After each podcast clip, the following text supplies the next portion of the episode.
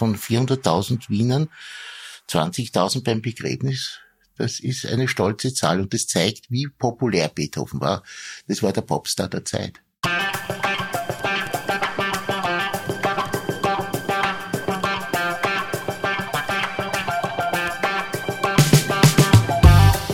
Herzlich willkommen bei Weitergedacht, der Podcast der WZ. Jede Woche präsentieren wir eine neue Geschichte, stellen eure Fragen und geben Einblicke in unser 320 Jahre altes Archiv.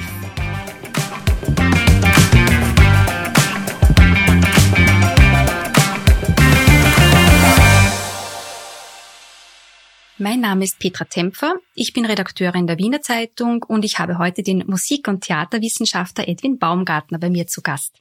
Guten Tag. Er ist auch Kulturredakteur der Wiener Zeitung und Opernexperte. Opern finde ich einfach so unnötig. Warum gibt's die überhaupt? Tja, warum gibt's die überhaupt?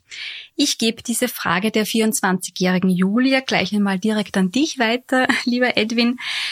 Ähm, welche war eigentlich die erste Oper und wer ist auf die Idee gekommen, so etwas zu komponieren? Ja, das ist die große Frage.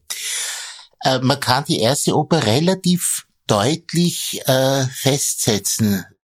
Die erste Oper, die man als richtige Oper bezeichnen kann, war von Claudio Monteverdi L'Orfeo. Das ist circa 415 Jahre her. Und das war ein Geburtstagsgeschenk für den Fürsten Gonzaga, einer der italienischen Fürsten. Italien war ja damals alles in Fürstentümer aufgespaltet. Und einer dieser Fürsten war halt äh, Gonzaga, der wie alle italienischen Fürsten der Renaissance sehr kunstverständig war. Die einen haben sich eher für die Malerei begeistert, die anderen haben sich für die Musik begeistert. Und Monteverdi war Hofkomponist bei, bei den Gonzagas und wollte dem jüngsten Sohn ein Geburtstagsgeschenk machen.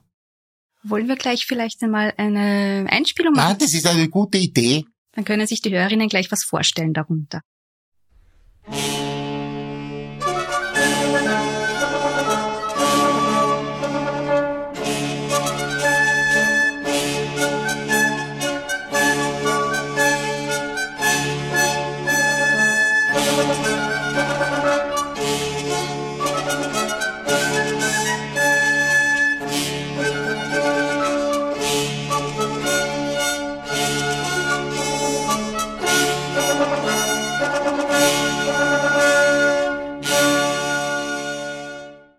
War das jetzt schon eine richtig klassische Oper, wie man sich das vorstellt? Weil eigentlich verbindet man ja mit Opern so eher stundenlange Arien und überteuerte Karten. Das klingt ja ganz anders. Äh, das Problem ist, dass wir alle heute noch Kinder des 19. Jahrhunderts mit seinem Geniekult sind. Diese Opern, die damals geschrieben wurden, die waren ganz anders. Das war Volksbelustigung. Äh, die Rock- und Popmusik der damaligen Zeit war die Oper. Der venezianische Karneval hat, war die Hochburg der Oper. Die Leute, ob Adel, ob Volk, ob Analphabeten, ob Schreibkundige, ob äh, Philosophie, dort äh, Professoren, ganz egal. Jeder ist in die Oper gegangen. Es war ein billiges Vergnügen und äh, es war ein sehr schnelllebiges Vergnügen und auch das entspricht eigentlich der heutigen Popmusik. Wir müssen uns vorstellen, dass die Komponisten der damaligen Zeit die Opern am Fließband produziert haben. Und wenn ein Komponist die heute unglaublich scheinende Zahl von 40 Opern in seinem Leben geschrieben hat, manche mehr, manche etwas weniger, dann ist es eigentlich der Normalfall. Dass wir von Claudio Monteverdi nur drei Opern haben, liegt nicht daran, dass er nur drei geschrieben hat, sondern daran, dass nur drei überliefert sind. Leider. Und von einer vierten haben wir eine, eine große Arie. Aber wir haben von Monteverdi nur diese drei Opern, also L'Orfeo, L'Incoronazione, Popea, die Krönung der Popea und Il Ritorno d'Ulisse in Patria, also die Rückkehr des Ulysses in die Heimat. Und ja, das sind also seine, seine drei Opern, die wir kennen, die wir haben, die wir aufführen können. Und worum geht es jetzt bei seiner äh, Oper L'Orfeo? wir müssen uns jetzt vorstellen, das war wirklich ganz am Anfang. Und wenn man ganz am Anfang ist, will man ein Manifest setzen. Und dieses Manifest ist, es geht um Musik. Schlicht und einfach. Orfeo, Orpheus, ist der Sänger der Antike, der Inbegriff der Musik. Und damit hat Monteverdi gesagt, damit wollen wir etwas völlig Neues beginnen. Orpheus, die antike Sage, erzählt, Orpheus ist verliebt in Euridike, die beiden heiraten, sind das ideale Liebespaar, nur leider bei der Hochzeit kommt es zu einem Zwischenfall, eine Schlange beißt Euridike, Euridike stirbt.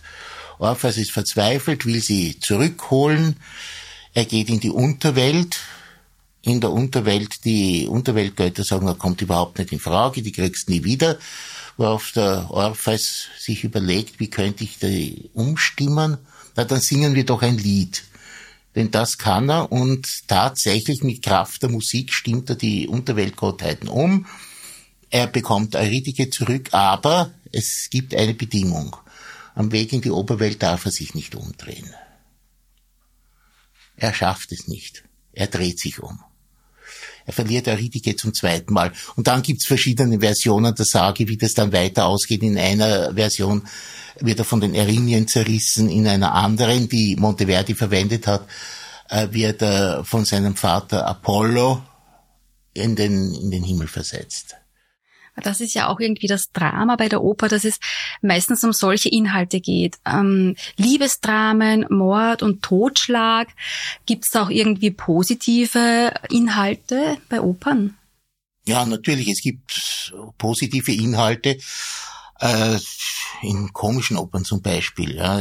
Auch der französische Barock hat äh, hat Opern äh, geschrieben, hm, naja, die sind vielleicht nicht richtig positiv, das sind Tragödien, die gerade noch nicht tragisch ausgehen. Also ernste Stoffe, die, die am Schluss äh, ins Positive gewendet werden. Und wobei mir jetzt gerade einfällt, so was ähnliches hatten wir in Wien in der, äh, ich glaube, es war die josephinische Zeit, ja, Josef II. mit dem Burgtheater. Da wurde sogar der Hamlet auf positives Ende umgeschrieben und Romeo und Julia haben geheiratet. Also so ganz aus der Zeit gefallen ist die Sache nicht. Aber es ist halt, es ist halt das antike Verständnis, dass auf der Bühne da gezeigte Tragödien und Grausamkeiten zur Läuterung des Publikums führen.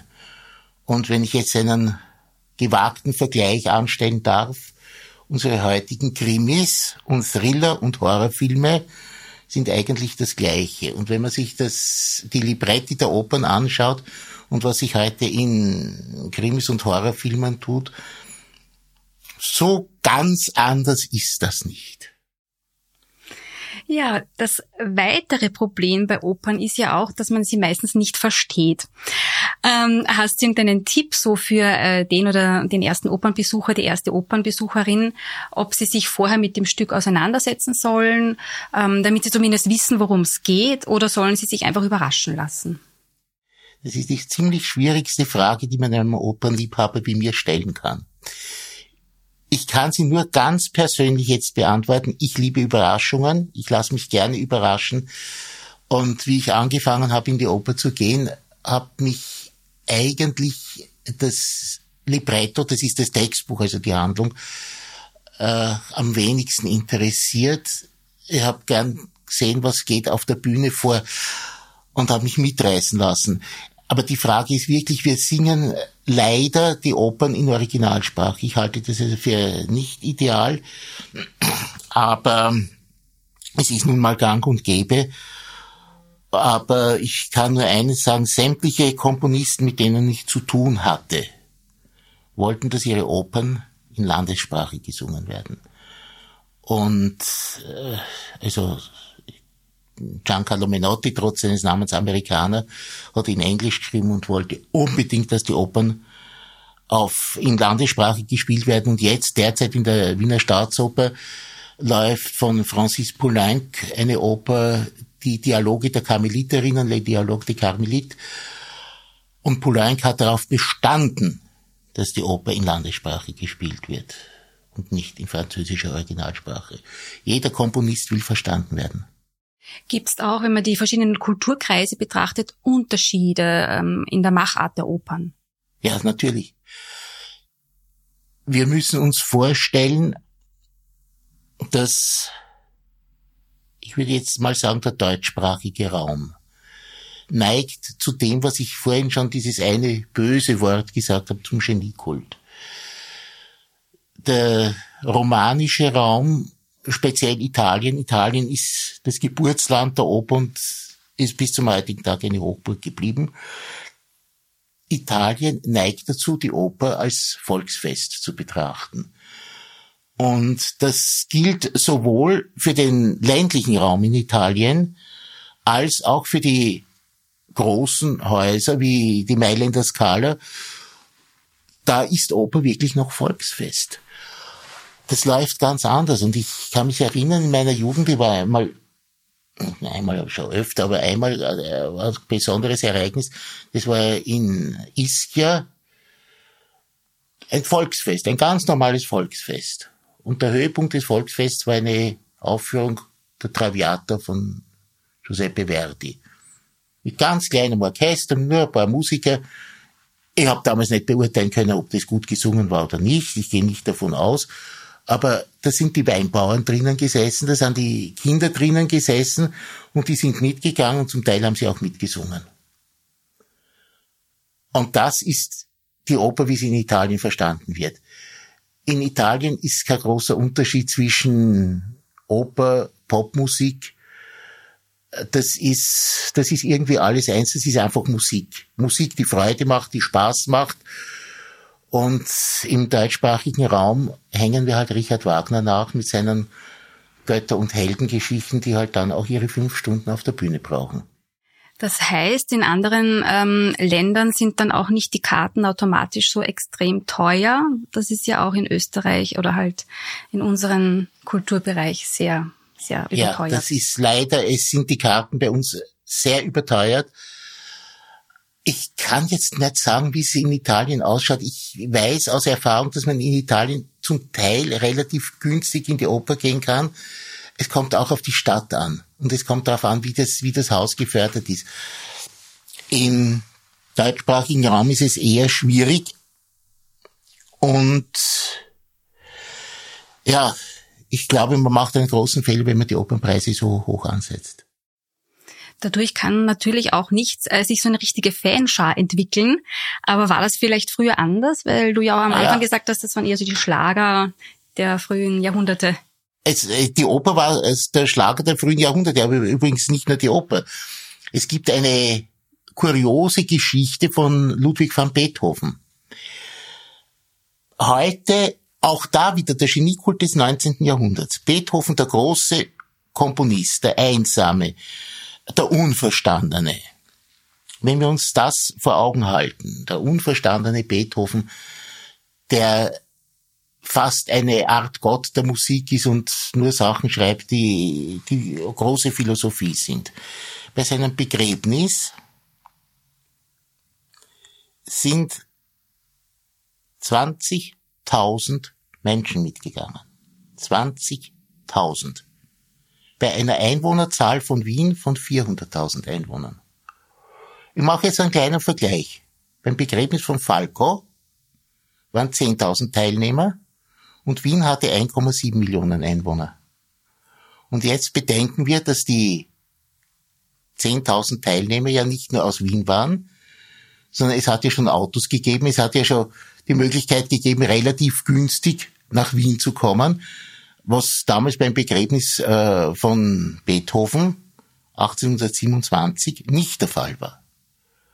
Da waren wahrscheinlich Wiener dabei und ich meine, von 400.000 Wienern 20.000 beim Begräbnis, das ist eine stolze Zahl und das zeigt, wie populär Beethoven war.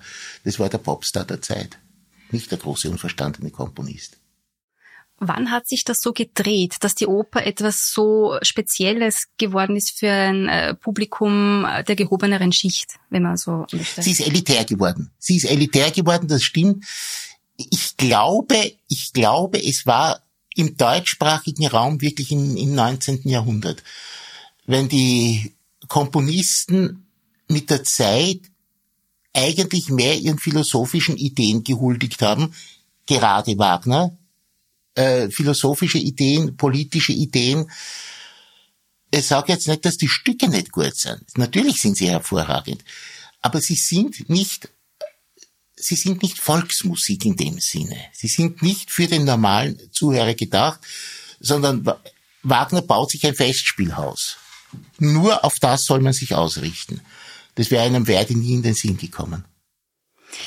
Gibt es auch äh, moderne Opern, die wirklich so jetzt äh, 2023 entstehen? Irgendwie sind die nicht so am Radar, denke ich. Wenn man an Oper denkt, dann hat man immer nur diese alten Meister im Kopf. Aber gibt es gute aktuelle Opernkomponisten? Ja, ja natürlich. Es gibt gute aktuelle Opernkomponisten. Es ist aber noch nicht gesagt, ob sich die wirklich halten. Auch aus den früheren Jahrhunderten hält sich nicht alles. Wir wissen von Zeitgenossen Mozarts, von Zeitgenossen Beethovens, von Zeitgenossen Monteverdis, äh, wo heute praktisch nur die Namen bekannt sind und ab und zu einmal ein Stück ausprobiert wird und man denkt sich dann, ja, ist eh ganz gut. Und das ist heute der, das Gleiche. Nicht? Es, es wird natürlich werden Opern komponiert, natürlich werden äh, Stücke uraufgeführt, haben Erfolg, haben weniger Erfolg, aber das, was mir ein bisschen abgeht, ist die wirklich populäre Oper, äh, die wirklich, ähm, wo, wo man eigentlich mitgehen kann. Ich sage jetzt nicht unbedingt mitsingen, aber wo man mitgehen kann. Und für mich das der letzte Komponist, der das wirklich verstanden hat, war Karl Orff. Carmina Burana eigentlich szenisch aufzuführen, ist keine Kantate, sondern eigentlich ein szenisches Werk, ist das letzte große populäre Musikwerk. Und ist übrigens interessant, Orff hat Monteverdi bearbeitet. Orff hat sich sehr an Monteverdi erinnert, äh, hat den Orfeo in einer Neufassung herausgebracht in den 1920er Jahren. Und äh, ich glaube, er hat die Direktheit von ihm gelernt. Dann hören wir uns vielleicht einmal diese Neufassung von Karl Orff an aus dem 20. Jahrhundert dass man vielleicht den Vergleich auch gleich mal raushören kann.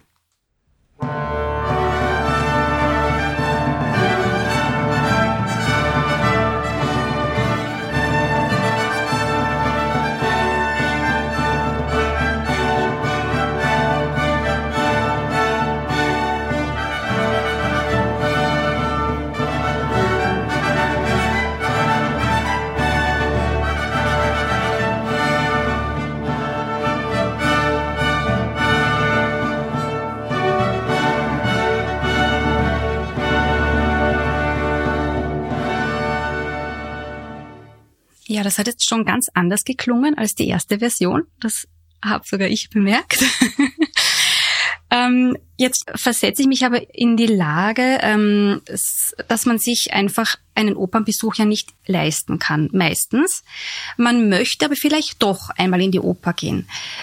Dann kauft man sich eine teure Karte und ähm, hört eben äh, diese befürchtete stundenlange Arie und denkt sich, na, das war jetzt rausgeschmissenes Geld.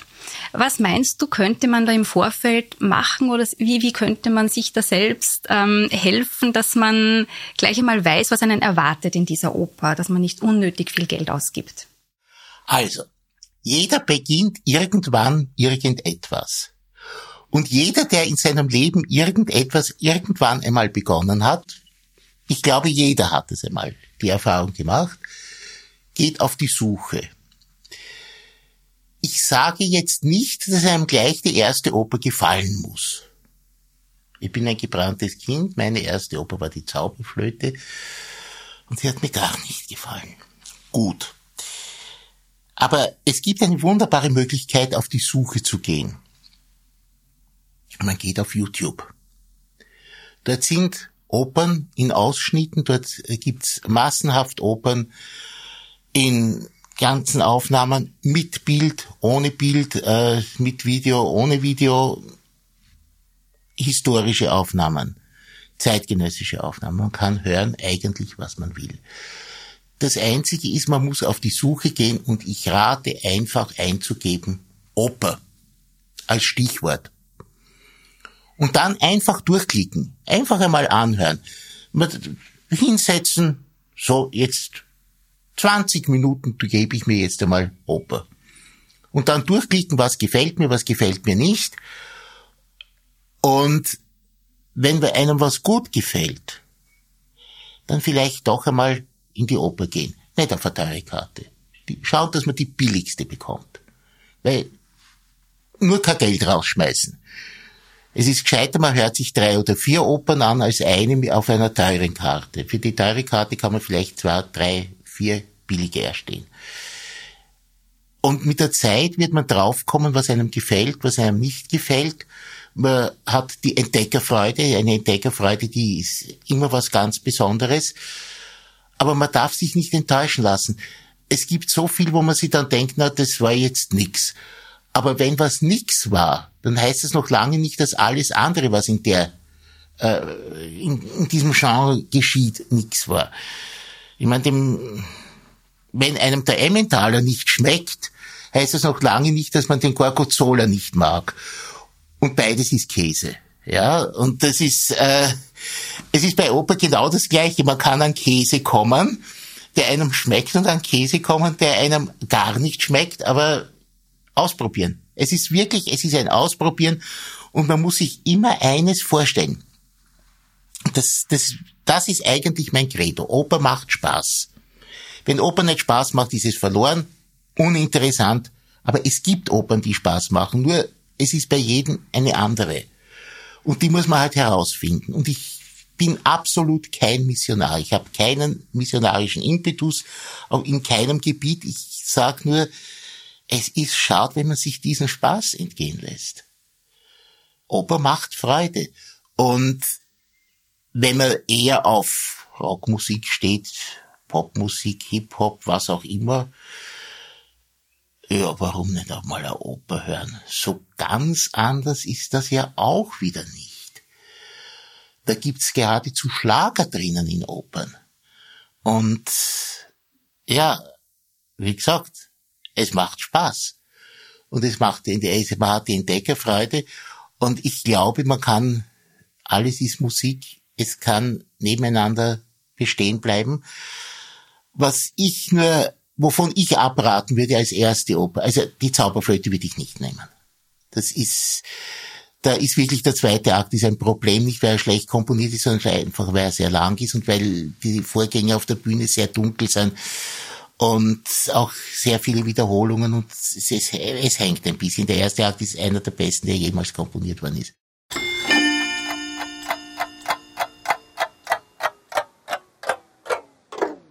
Die Uraufführung der Zauberflöte von Wolfgang Amadeus Mozart am 30. September 1791 in Wien hatte auch die Wiener Zeitung nicht interessiert.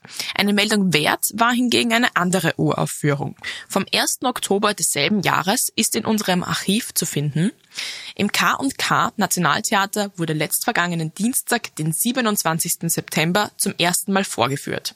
Ein neues Original-Lustspiel in fünf Aufzügen von Herrn Johann Friedrich Jünger. Die Geschwister vom Lande betitelt. Johann Friedrich Jünger ist heute weit weniger bekannt als Mozart. Welche Oper ist deiner Meinung nach eine gute Einstiegsoper? Also die Zauberflöte ist es nicht. Nein, die Zauberflöte ist es garantiert nicht. Ich würde sagen, von Georges Bizet die Carmen. Ich glaube, das ist die, die schlagkräftigste Oper, die je geschrieben wurde. Oder man orientiert sich gleich an den Italienern, also Verdi, Rigoletto, eine hervorragende Einstiegsoper, weil es auch eine spannende Handlung hat. Ich meine, man muss sich vorstellen, der, der Herzog ist die unmoralischste Person, die man sich vorstellen kann. Er vergewaltigt. Er verführt. Er ist mies. Und er ist derjenige, der überlebt. Von allen Hauptfiguren überlebt gerade dieser. Übrigens, Monteverdi hat was ähnliches geschrieben. L'incoronazione del Popea. Die Krönung der Popea. Kaiser Nero. Ein Waschlappen. Popea. Eine Prostituierte und die wird Kaiserin und der Kaiser wird zum Prostituierten. Also es gibt schon spannende Handlungen in dem Genre. Auch solche Handlungen hat es so mitgegeben. Wenn du jetzt ähm, Opern so betrachtest, meinst du nicht auch, dass man manche ein bisschen straffen könnte und dass sie nicht fünf Stunden lang dauern? Ja, das ist die große Frage. Wenn man das einem Musiker sagt, einem Dirigenten, dann wird er schreien, um Gottes Willen, das kann man einem Komponisten nicht antun. Als Zuhörer sage ich mir bei vielen Opern, wäre nicht schlecht, wenn es eine Stunde kürzer wäre. Ich mag diese elend langen Opern gar nicht. Ich finde zum Beispiel von Richard Wagner den Tristan, Tristan und Isolde, geschrieben im 19. Jahrhundert und gilt als eine der, der großen Opern der Operngeschichte, weil es wirklich auch wegbereitend war für die, für die neue Musik, die nachgekommen ist.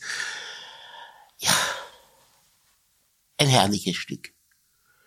Und wenn er eineinhalb Stunden kürzer wäre, wäre er für mich noch schöner.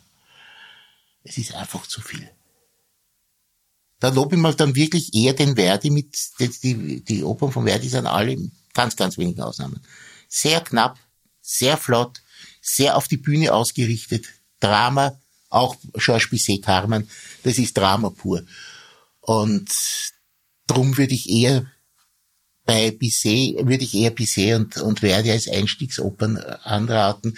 Bei Wagner könnte man es mit dem fliegenden Holländer versuchen.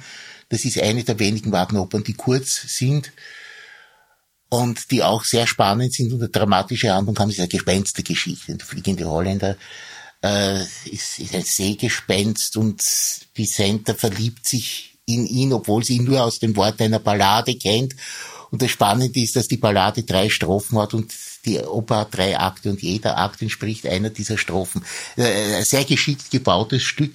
ist eine frühe Oper von Wagner in den 40er, 1840er Jahren geschrieben. Und ein, ein hervorragendes Stück. Also für mich hat der Wagner nachher nie wieder, ich traue es fast nicht sagen, für mich hat er nachher nie wieder diese dramatische Schlagkraft erreicht. Also wir sind am Ende unseres Podcasts angelangt. Ich hoffe, dass deine Begeisterung sich auch jetzt ein bisschen verbreiten kann und, und ausbreiten kann unter den Hörerinnen und Hörern und dass sie in Zukunft vielleicht auch Feo von Monteverdi mit anderen Ohren hören oder vielleicht ein Schlüsselerlebnis haben und sich denken, hm, ist eigentlich schon eine coole Musik.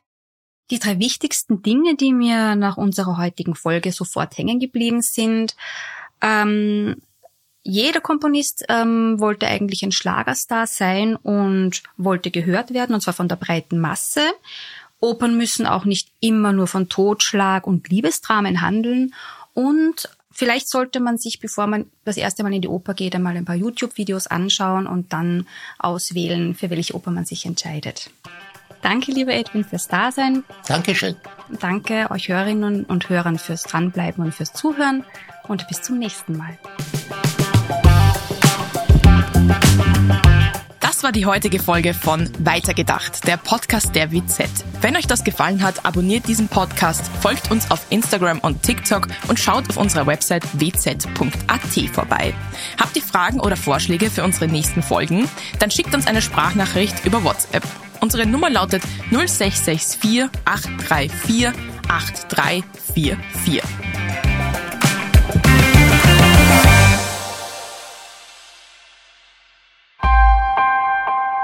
Missing Link